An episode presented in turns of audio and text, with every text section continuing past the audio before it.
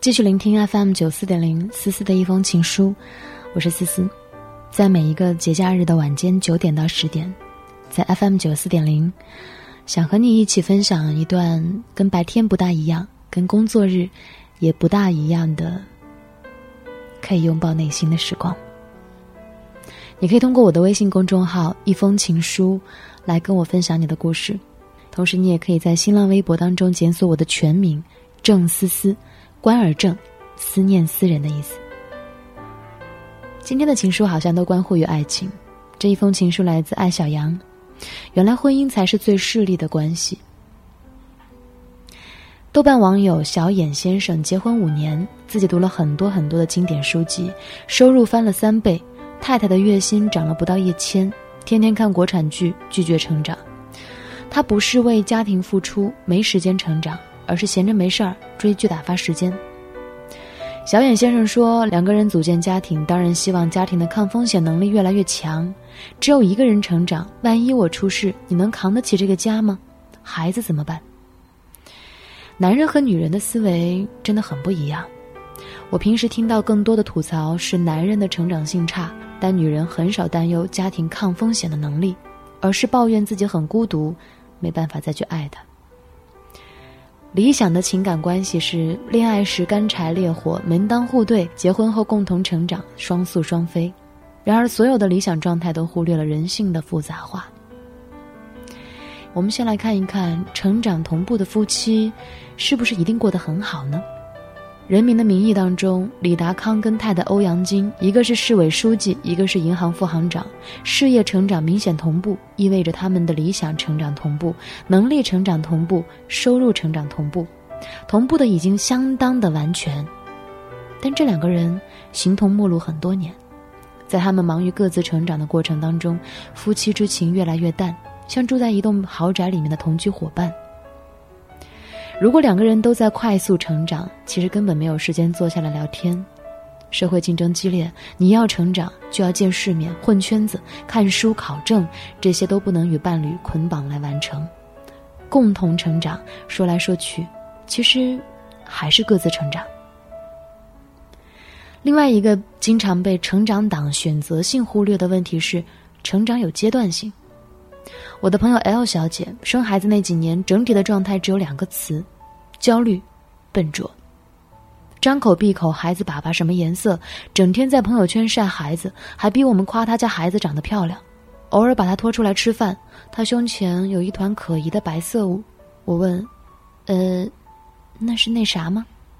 他说：“没心思，生完孩子早就跟老公分房睡了。”孩子上幼儿园以后，他去同学的公司帮忙。随着公司壮大，他快马加鞭成了职场精英。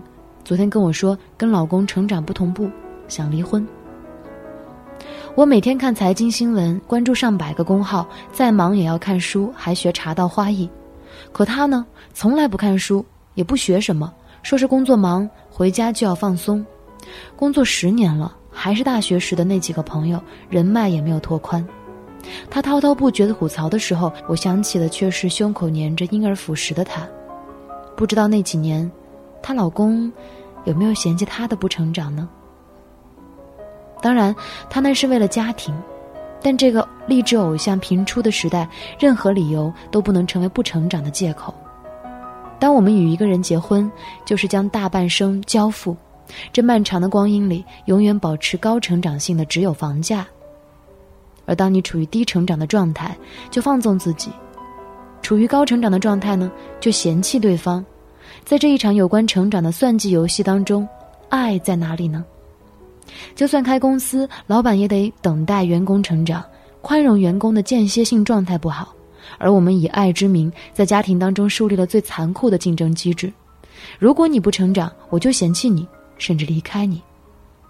爱情，难道是一场追逐游戏？而不是包容与等待，理解与自省吗？何况当你嫌弃伴侣不成长，你嫌弃的往往是他没有像你那样成长。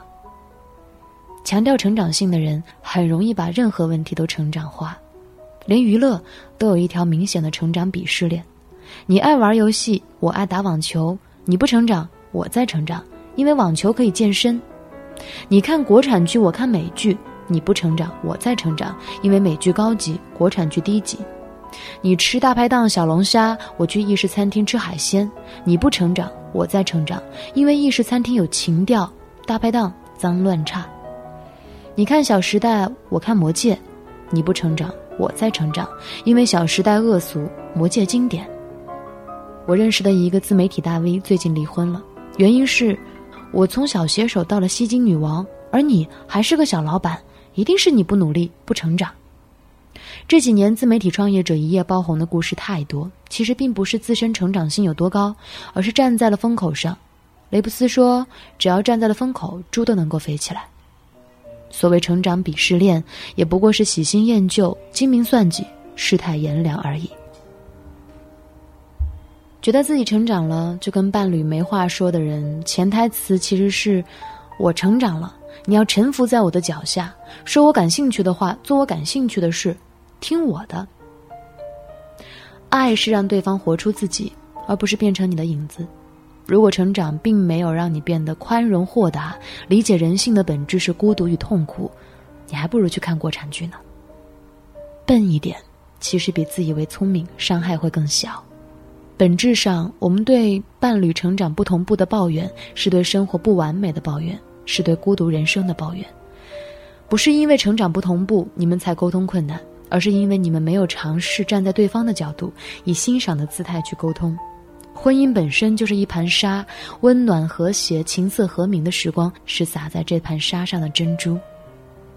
在嫌弃对方不成长的时候，想想恋爱的时候，你看书，他打游戏，不也是岁月静好，栀子花开吗？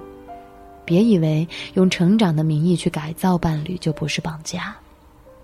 人的一生只有孤独是永恒的。如果一定要谈成长，一个人在婚姻里最大的成长是懂得爱，懂得包容，懂得等待。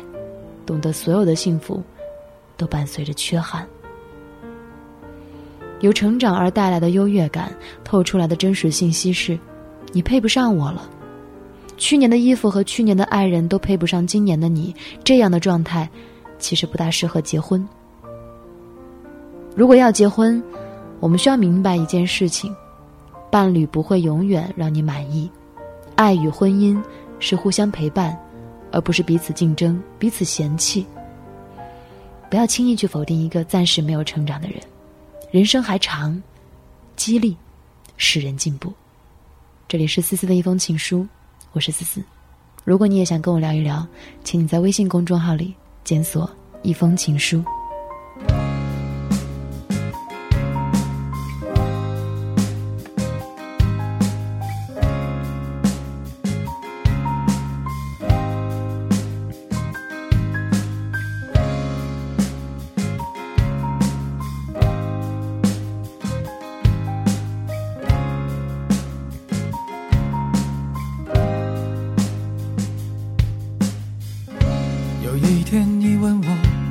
相遇究竟有多漫长？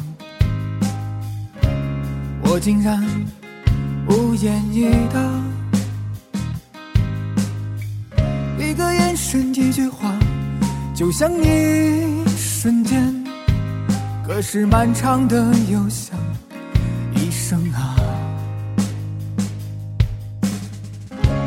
每个故事该从何讲起呢？数不尽的人说着数不清的话，